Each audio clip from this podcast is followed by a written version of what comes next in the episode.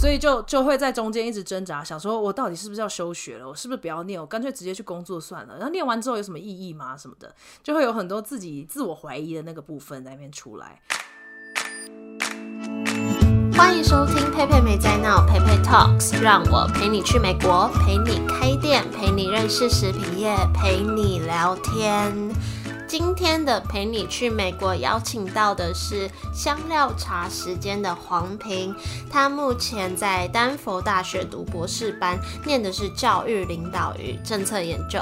对我来说非常特别，我好像比较少遇到这个领域的人。那我跟黄平也是在 IG 认识的，就每天会聊个几句，觉得呃，因为做这个 podcast 啊，或是开 IG 认识的一些也是正在做 podcast 的人，然后。彼此互相勉励，一起啊，在对方的频道互相访谈，觉得很有趣。这集好像也是蛮特别的，而且不小心聊得有点久。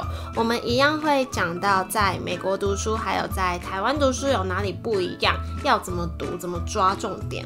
更进一步的是聊到身心灵层面的话题。所以，如果你现在正在感到沮丧，或是压力大，或是觉得没有人理解你，我们在后面聊。聊了一些这方面的话题，好啊，那我们就直接开始，欢迎黄平。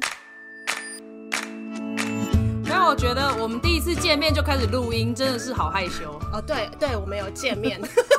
反正我们也是在 IG 认识的。你是第二个上我节目的陌生人，好像也不太算是陌生人嘛好像也这样子每天讲话讲两三个月了。对，而且我是我，我不知道我为什么会找到你的频道，所以我就觉得哦，这女生看起来很认真。你好像是回我一篇我介绍 Five Guys 的图。然后你就说要不要来联合播出？哦，对，因为你也在做美国生活，对对对，没错。总之呢，黄平他也是一个 podcaster，然后他的频道是香料茶时间，以跨国文化这个议题为主。那他现在在美国的丹佛，所以今天呢，就想要请你来跟我们聊聊你的背景，还有在美国丹佛生活的样子。那你可不可以先跟我们自我介绍一下？好啊，Hello，大家好，我是黄平，然后我现在的呃 Podcast 的频道叫香料茶时间，然后这个是以全部中文普通话来说的，然后我另外还有一个英文的频道，就是找装逼，自以为自己英文讲的很好，所以就开了另外一个 Try with Ping，所以如果有兴趣的就可以去听一下，然后我专门是针对移民生活故事啊，海外旅居。工作、生活等等的经历，然后就谈到个人的故事，还有一些少数的议题，例如像心理健康啊，或者是呃，我曾经还做过一些性侵害的的这种防治，或者是你知道 awareness。我现在在。丹佛大学不是史丹佛，是丹佛大学 读呃博士班。我，然后我呃，其实我的身份比较不太一样，因为虽然我是国际学生，可是我呃，我其实在美国出生，可是在台湾长大，所以就我有一个双重国籍的身份。然后二零一七年，我就跟着我的先生一起来到丹佛。可是大家都会说啊，你先生是美美国白人吗？我说不是诶，其实我先生是印度先生，所以他也是第一次来住美国。然后我在学校里面念的是呃教育领导与政策研究，然后我现在呃刚修完我的课，所以我现在博士了，我要继续努力来研做做我的研究跟写论文，然后我就预计明年二零二二的时候啊毕业，然后我身兼数职，所以在在。佩佩问我的时候，我就想说，嗯，我很难定义我的工作，因为我有好多工作，就是我可以当助理，然后当讲师，还有小老师啊、口译啊等等的。所以，嗯，就我觉得，如果听众对我打工的一些经验有兴趣的话，其实可以到我的频道里面去听，我们会慢慢的再上一些单集来谈我在美国的呃工作的部分。嗯嗯嗯，你真的很经验丰富哎，所以你的博士班主要是跟教育相关的。领域对，没错，大家不太清楚我的念的东西。可是如果你想到台湾的教育行政，可能就会比较近一点，因为我的同学都是在这里的现任的老师、现任的学区主任啊，或者是他们在学区办公室里面的一些行政人员。那通常都是已经有教育背景的人，然后他们希望进修。对，然后所以他们就会来念这个博士班。嗯，而且我一直以为你跟你先生是去美国才认识的，哎，原来你们是早就结婚，然后一起去美国。对，没错，我其实是印度媳妇儿。是怎么认识的啊？可以问吗？可以啊，就是我二零一三到二零一六在来美国之前，我其实在印度任的一个私立大学里面任教，教了三年。我是呃中文老师，好酷哦、对我是教育部外派的华语老师。对哦，听众如果有兴趣的话，其实我访问了好几个老师可以去听。嗯嗯嗯嗯。所以你本来就是在台湾当老师这样子，然后去美国进修。这样好了，就是我在念研究所之前，我是外文系毕业的嘛，所以哦，而且哎，对我跟佩佩是同一个大学毕业的耶。对，好嗨哦，学妹好，学姐好。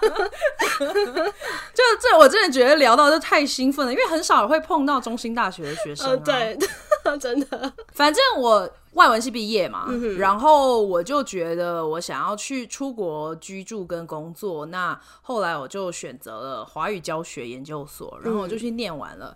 念完，可是在台湾迟迟找不到工作，然后就一直在怀疑人生，想说怎么办？我硕士毕业都找不到工作。嗯，可是就二零一三年的暑假前，我就看到一个职缺，因为其实海外华语老师的职缺大部分都是暑假前就抛出来，然后。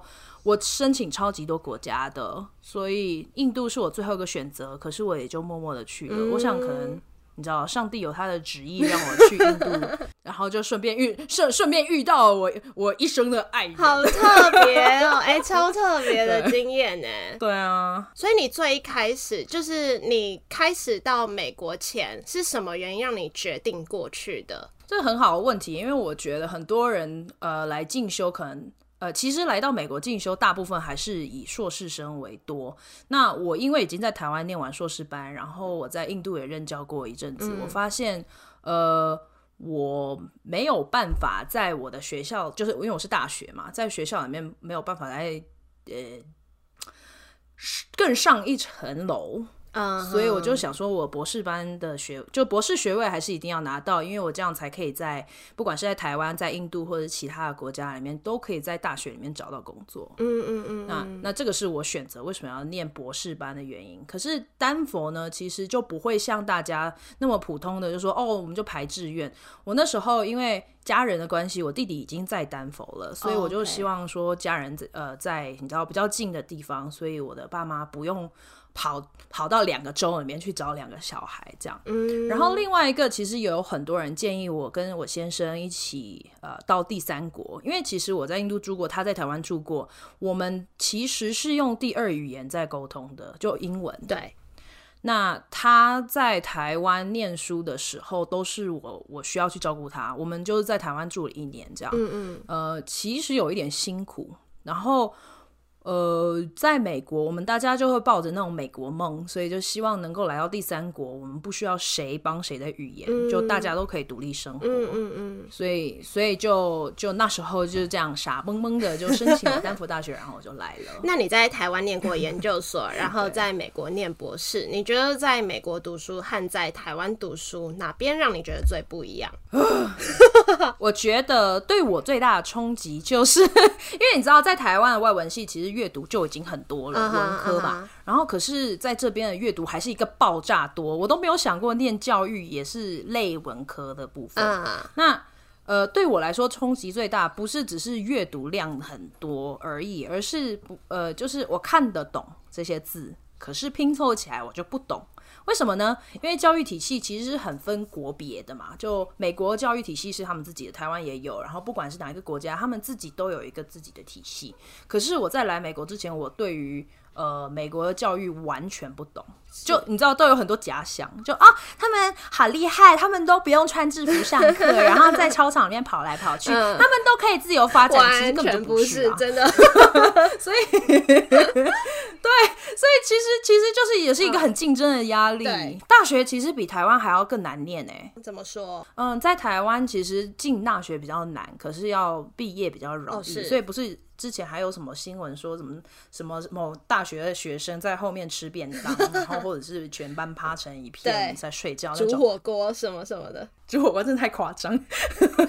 就这边是大学是蛮压力蛮大的，然后那个学业的重量也是很重的，然后很多学生他们因为之后我也要找工作的关系，习实习嗯，也是很重。了那我就以国际生来讲好了，国际生其实本身自己压力就大，语言不通，文化也不通，然后再来就是整个教育课堂的文化也不同，嗯所以我觉得那是一个另外要适应的部分。嗯嗯嗯。那除了阅读爆炸多的以外，还有什么是不一样的地方？嗯，我自己觉得我们学校还有我的学院，因为其实我没有去过别的学院，我想每一个应该啊，我我想要给听众一个心理预备的方式，就是其实美国啊是一个很多元的地方，嗯，所以很多州他们会有自己的文化，很多学校也有自己的文化，他们就是一个去中心化的文化 （decentralized culture），所以嗯、呃比较不会是说哦，我们用一个答案然后就可以。唱遍这畅畅通全世界不是？我自己觉得我的学院可能跟商学院是很不一样的，所以我就以我自己的经验来回答。嗯我觉得在我们学院里面要主动发问，然后要为自己求一些权益，然后其实也可以要求课程或者是报告的调整。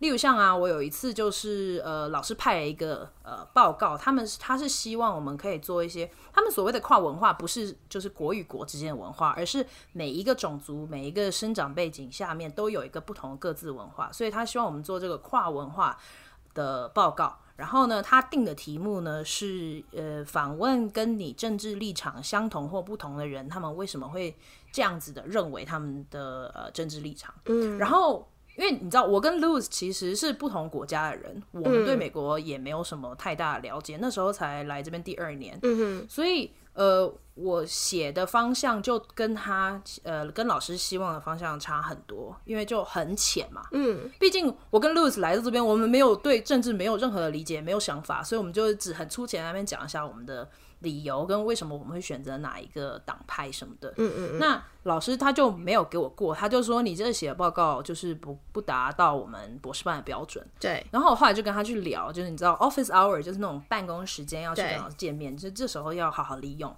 就是呃见面三分情 也没有啦，我们老师真的很好。然后呢，我就跟他解释了，我就说我不是很懂美国的政治，然后再来就是我跟我先生是跨文化的婚姻，所以有什么好谈的？他对于台湾的政治没有什么概念，我对印度的的政治也是无飒飒。嗯然后老师就说：“哦，所以原来是你们对于这个东西是完全没有嗯想法的。”所以我就跟老师说：“那我可不可以再重教一次？然后我们就改一个题目，例如像改教育理念，或者是他认为以后如果是如果有小孩要去哪里教这种，我有点忘了那时候的题目。然后老师就说：好啊，你就找一个你真的心里在乎。”呃，也认同的题目来做，你可以再教一次。然后他就给我的时间，我就教了，然后他就给过了。所以我觉得，就是有时候是要为自己去争取，然后跟解释一下，因为不是每一个老师都有那个国际观，或者是他们有跨文化的职能。他们说，哦，国际生就就这样嘛，我们就全班人就是齐头草的那种方式来来教。可是如果这件事情对我来说，它其实对我学习没有什么效益的话，我是可以去争取的。了解。对。然后你刚刚有提到阅读量很多，因为我是念行销的，就是那些 case study、那些文字量也很多。那后来我也有发现，我觉得阅读这个东西，你不需要每个字每个字都去读完，你要学会抓重点这件事情很重要，跟怎么节省时间很重要。因为过往我在读书的经验，我我是比较属于那种苦读型的，不是聪明型的，我可能就会从头念到尾。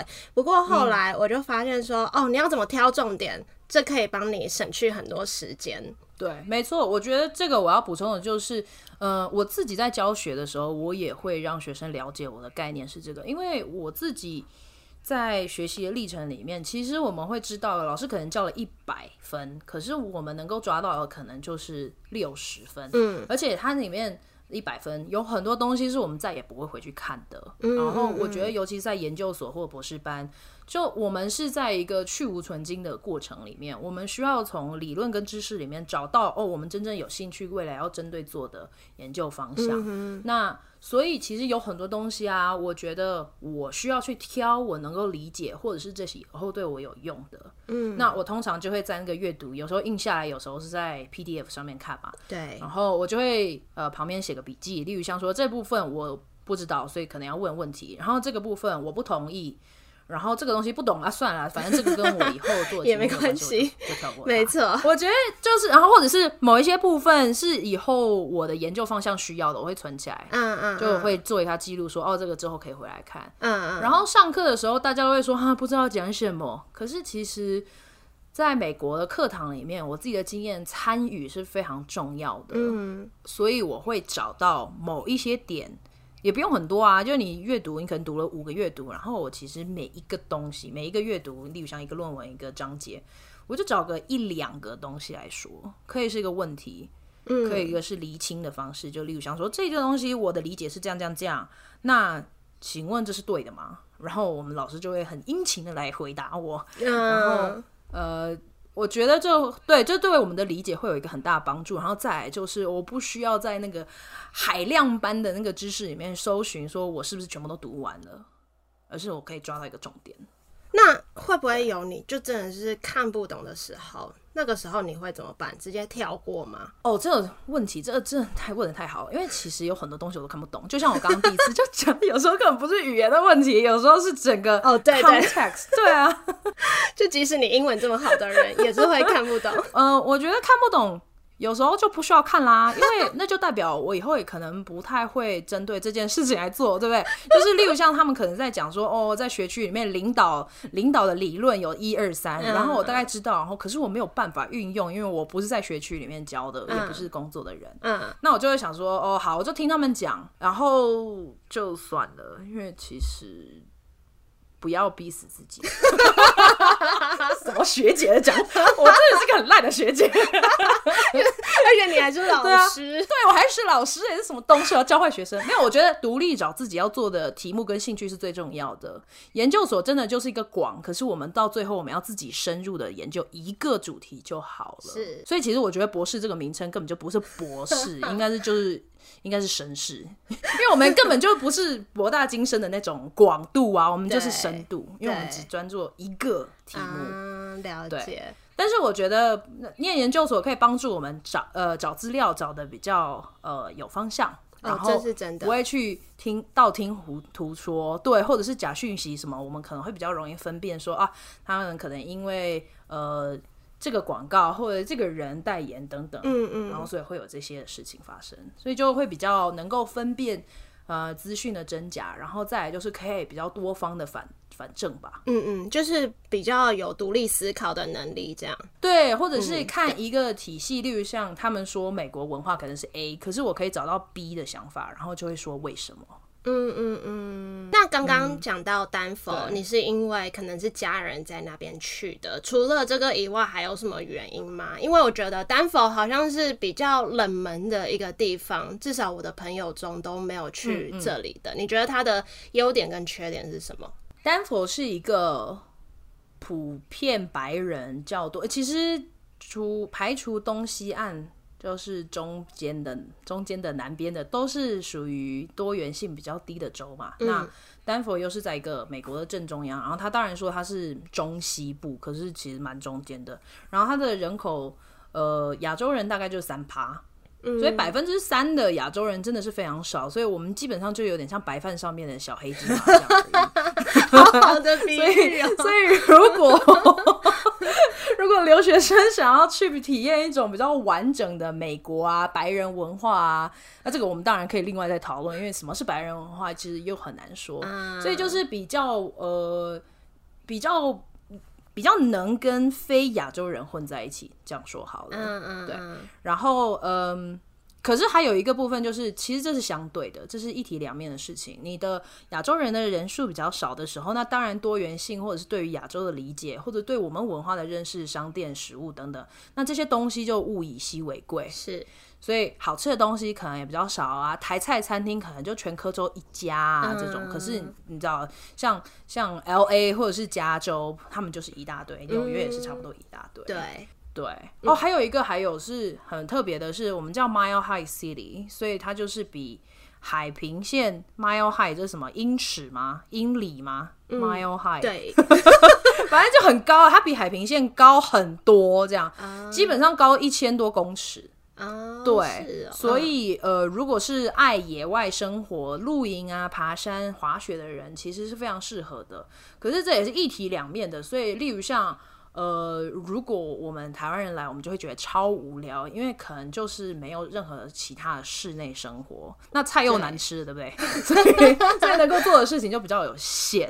嗯，就都要自己煮菜这样子，在这边真的就是要自己煮菜，因为出去吃真的很贵。是，然后做多少菜就会决定想家的程度。我自己觉得，因为我自己以前是交换过嘛，然后在印度印度工作的时候，也要常常自己做自己的菜。然后我先生的印度菜又是另外一个课题，所以。因为在外面太贵，所以我们会常常必须要自己做，那就要保持一个开放学习的心。呃，想吃的时候就可以把它化为行动。然后，例如像如果我很想要吃卤味，我就会自己去找食谱，然后看看说什么东西可以卤一卤啊。所以，可是我自己在这当中，我也觉得有时候大家会觉得哦，呃，科州的东西没有很好吃，或者是没有呃中菜会不会很想家等等。嗯，我自己在当中的最大的学习就是，嗯，我可以把做菜影片或者是大家你知道评评论食物的那种 YouTube 影片拿来当休闲，嗯可是人渐渐的也开始有年纪了，对，所以就注意健康其实是最重要的。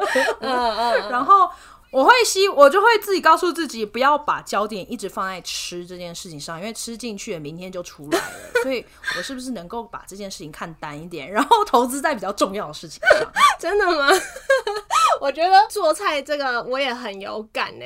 我以前是一个连荷包蛋都翻不过去的人，然后哦，也是到美国之后，因为那时候要省钱，所以我一个礼拜只有吃三餐外面而已，其他餐都是自己煮的。然后现在就就像你刚刚讲的啊，想吃什么就变什么出来，像现在牛肉面也可以变出来，而且每次煮完都觉得哦，怎么这么好吃？然后自己都超骄傲的，我每次就会对着我自己的食物在那边说：“天哪，我好以自己为荣哦。”这真的是我觉得我最对自己最骄傲的事，因为我以为我这辈子不会做菜，想不到还蛮有天分的。对对对对对，没错。所以，可是其实其实我觉得环环境可以设定人啦，就他会改造改变人的那种生活习惯。我觉得人的那个生存力跟适应力真的蛮强的，嗯，对，就是很可以适应一个新的地方。然后就像你讲的，环境可以改变一个人。然后你刚刚也有提到，你说那边白人比较多，然后亚洲人相对少，这这对你交友上面会有就是有很大的影响吗？我觉得有诶、可是可能也有很多人他们有不同的经验。那我就说我自己的好了，因为我觉得就交朋友的多元性就变少了嘛。因为可能我自己之前在印度的的交友状况，那当然就是学校里面各式各样的老师都有，所以我们就会。打成一片，嗯，然后学生当然他们就是因为我们是好玩的老师，自己讲，然后所以就他们也很愿意的跟我们分享他们的文化等等。就是印度其实还是一个亚洲的文化嘛，他们很希望能够把自己亚洲的文化、自己的印度文化介绍给别人。可是我觉得美国的文化比较个人性啊，就是。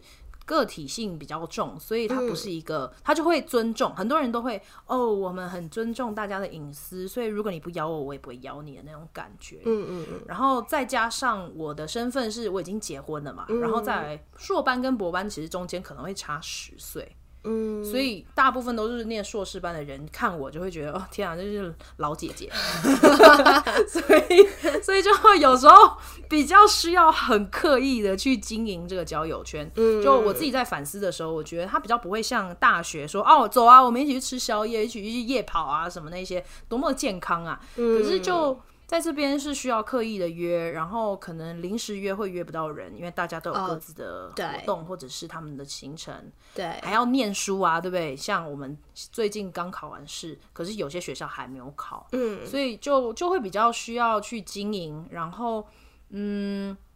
我自己觉得，因为可能我圈我的圈子里面的国际生也是很多，或者是不管是中国方，我们我们自己台湾方，我们大部分每一个人在不同的系所里面，其实那个背景是很不一样的。嗯，所以我我自己觉得，我在这里三年半的时间，比较难交到一些知心好友的的的这种人。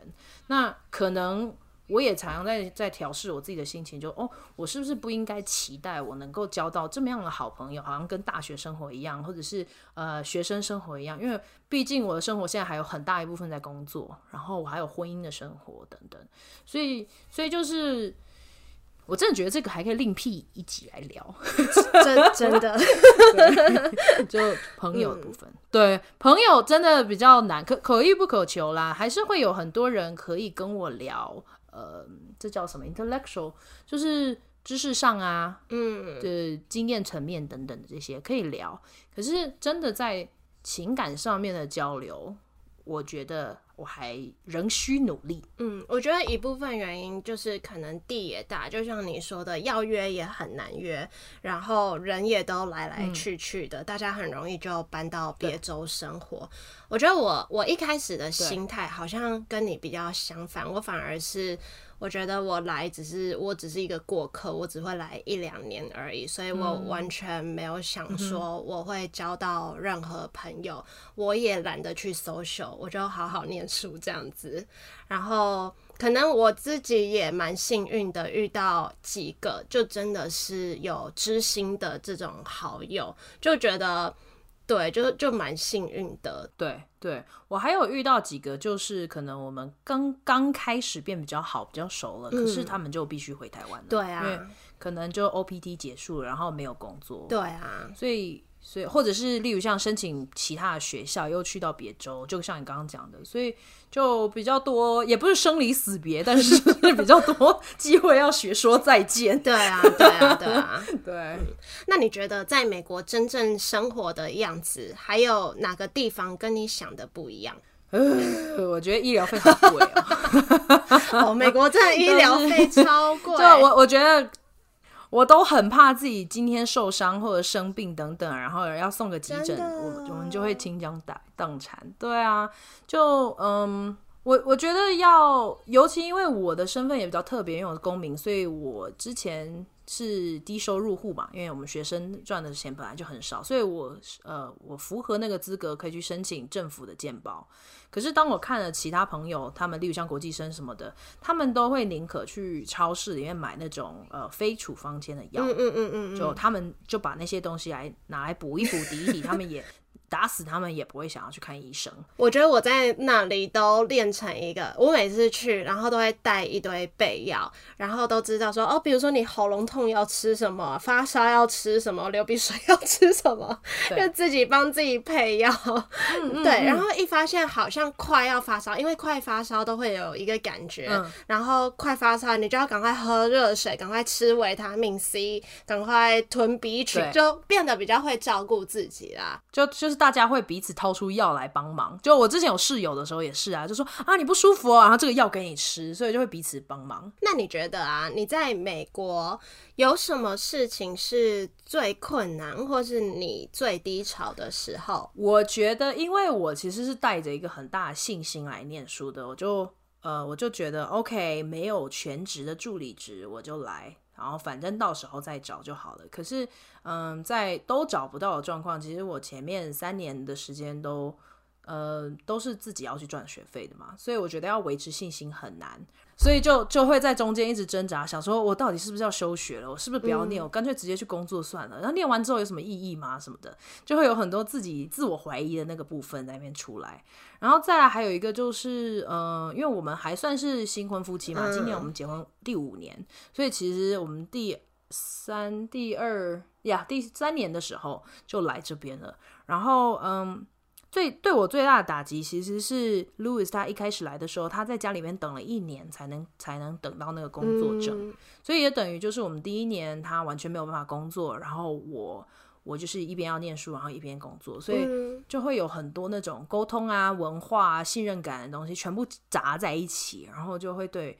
然后再再加上我自己的压力也很大，因为课啊，然后第一个学期第一年都还在适应，所以就就是婚姻跟家庭这个部分就还也需要很很努力。然后再来就是我已经从最舒适的台湾的群体里面出来了嘛，所以刚刚提到的朋友不多，也会是一个很大的问题。就每个人都埋头在苦念他们的书。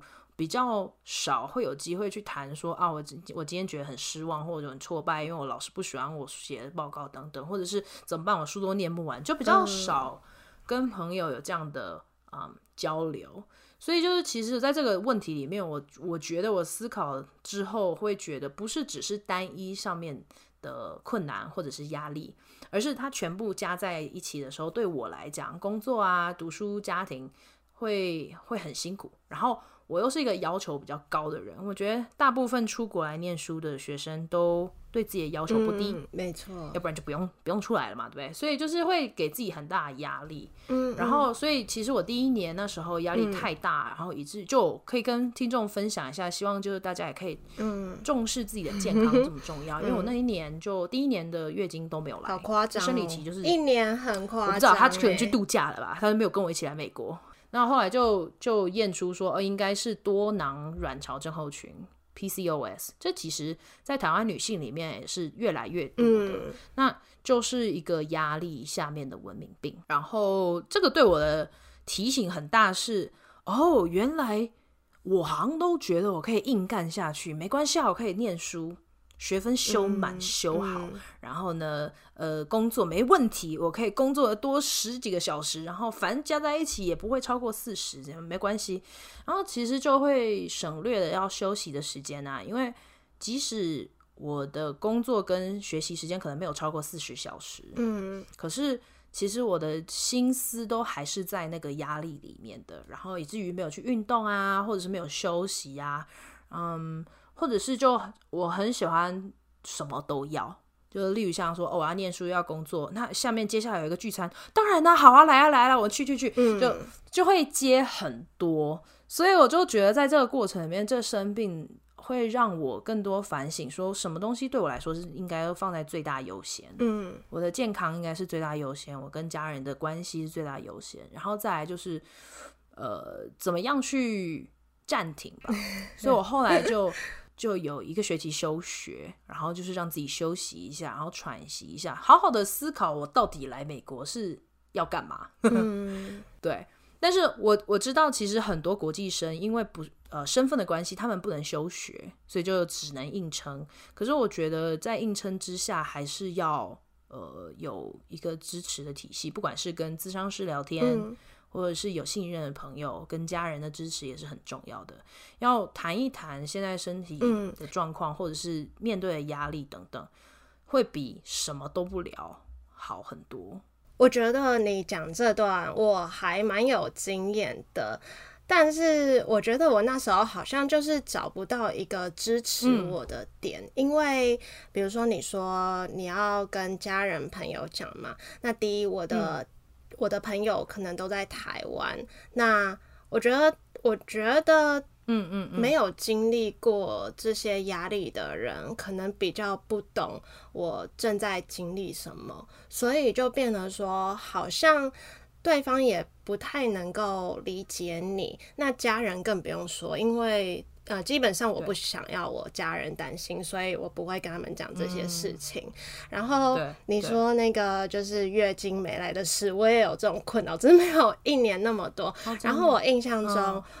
对我，我每次就以前呐，以前还没去美国前就开始有了，就因为我也是对自己要求蛮高的人，然后每次去看医生，医生就只会说哦，因为作息不正常，因为压力太大，我就觉得好像很难改掉这两件事情。我印象中，每次医生问我说你最近压力大吗，我都回答不出来这个问题，因为我觉得。还好，我觉得我还可以再接受更多，但是每次都是好像身体有一点点问题了，我才知道哦，该休息了。就像你刚刚讲的一样，那我后来也觉得，因为也经历过一段非常不快乐的时时光，我现在也觉得不管做什么事情身体跟快乐这两件事情真的是最重要的。嗯，其实有很多学校他们有咨商室，对，呃，然后如果是保学校的保险的话，通常像。我们学校是有好像一年有几次，然后可能就是三十块美金一次的。嗯嗯嗯，我觉得聊一聊总比什么都没有聊好。那当然，真的在这边朋友少啊什么的，有时候可以用写的写出来。嗯，但是我觉得每个人，如果你自己抓住你的信念，不一定是宗教的部分，你的信念知道自己的目标是什么的时候，就可能给自己一点耐心。嗯嗯嗯，然后也更多的去认识自己的时候，会对我们。成长啊，然后变得更有智慧啊，在安排的时候就会比较知道说，哦，我可能已经太累了，这个我的身体告诉我太累，就不要再去这个聚餐了。嗯嗯嗯嗯，对，就是也是因为经历过这一段，让自己变得可能更知道自己的原则是什么，然后不管是交友圈啊，或是工作啊，或者什么，我会怎么选择，就也让自己更了解自己这样子。对对，然后也接纳，不不一定只是了解，就是也要接纳自己，说哦，我就是有限。那你觉得啊，你在美国最大的收获是什么？像刚刚已经讲了，就是了解，要学习了解自己嘛。而且我觉得，因为我们人一直在变，然后我可能二十岁跟现在三十岁、四十岁、五十岁的时时候都不太一样，然后情绪也会因为发生的事情，然后有很不一样的反应。所以我觉得。去了解跟接受自己的情绪很重要。然后像我刚刚讲，像要抓住自己的信信仰啊。那我觉得“信仰”这个字，就是在中文里面有信仰跟信念，可是其实英文里面就有一个字叫 “faith”，就就是你可能是对自己有信心，你也有信念。然后知道知道来这里念书是为了什么，来这里生活，离乡背景，为什么好好生活不要哭？为什么台湾食食物这么好吃？为什么要离开？可是就就是我我自己知道我的目标，然后我也相信我的上帝会保护我。那我不知道大家他们你们抓到的信念是什么？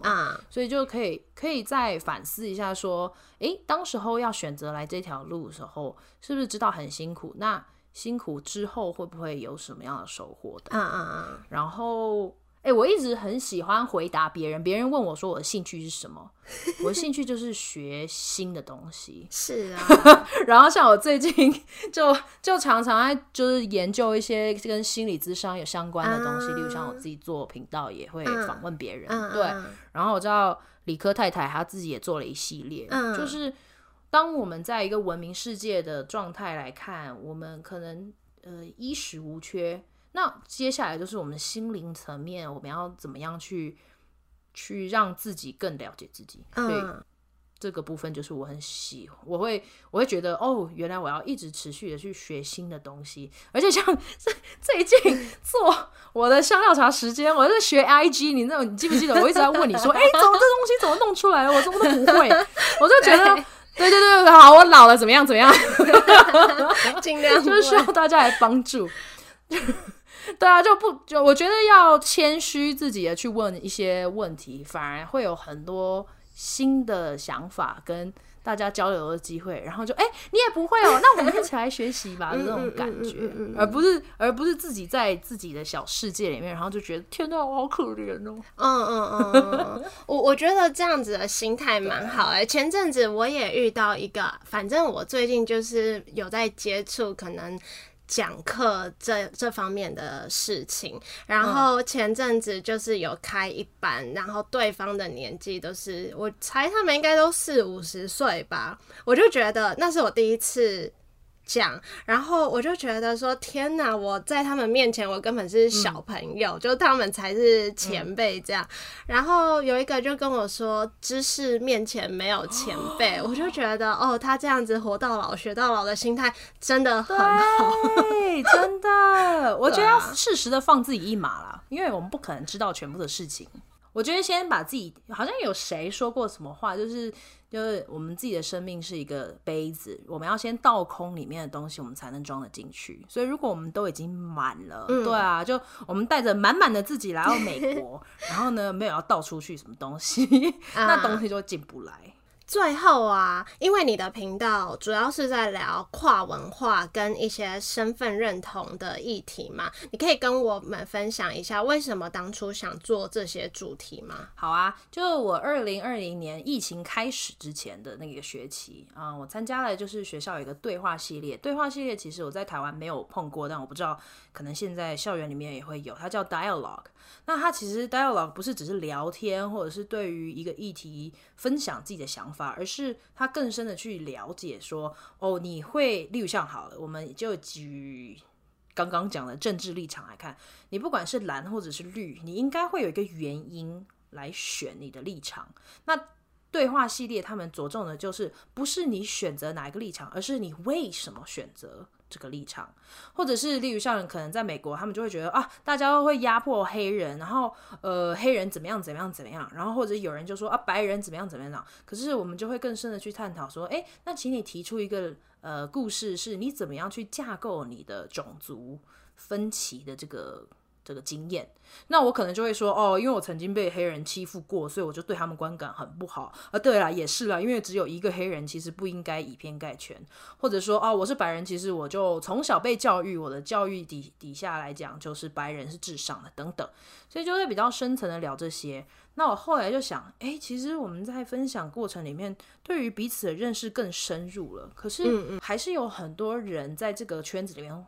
呃，外面他们不懂，不太懂国际学生，不太懂亚洲人，尤其是在科州嘛。然后甚至我还必须要解释什么是台湾人。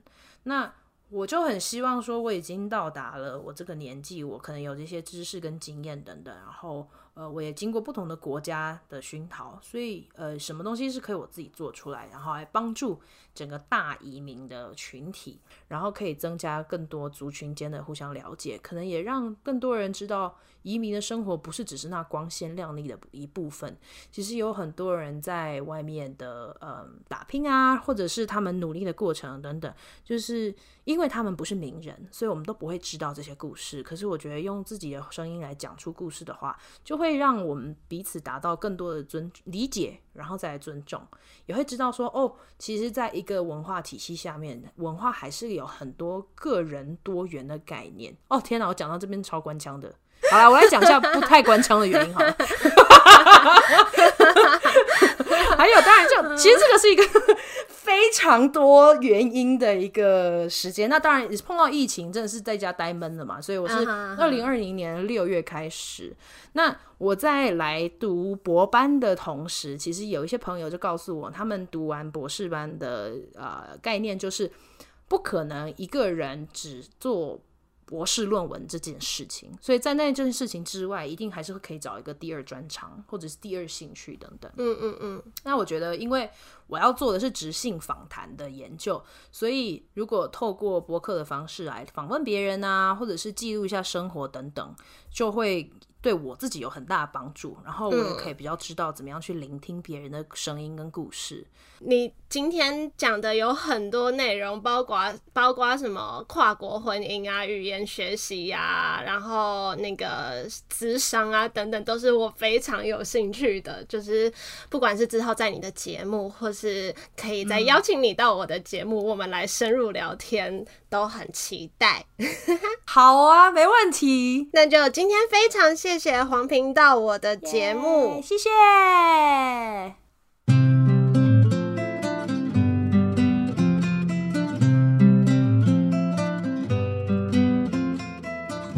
谢香料茶时间的黄平跟我们分享这么多。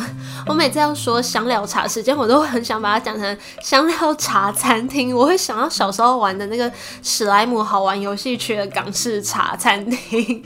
总之呢，黄平的香料茶时间是在分享一些啊跨国文化啊移民的故事。另外，他也有英文频道，叫做 Chai with Ping，C H A I。哦，我现在突然想到，他用 Chai 跟香料茶，是不是因为他的先生是印度人呢？对耶。好啦，那。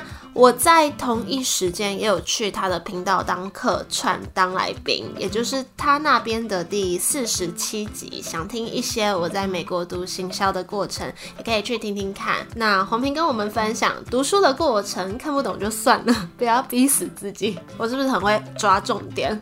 反正呢，就是要找自己有兴趣的领域，训练啊独立思考的能力。而且剪这集的时候啊，反正我就又重听一次黄跟我们分享的，要照顾自己的身心灵真的很重要。因为我就觉得我最近又开始陷入一个没有运动、没有休息的情境，那自己听完也决定应该要好好检讨跟改善，要适时的暂停，要放下一些事情，不要逼死自己。最后呢，非常开心这次跟香料茶时间的合作，也非常感谢正在收听的你们。喜欢这集的话呢，也可以到 iTunes Store 帮我打新评分，或是分享出去，也可以追踪我的 Instagram Pepe Talks 来跟我聊天。我们就一样，下周见喽，拜拜。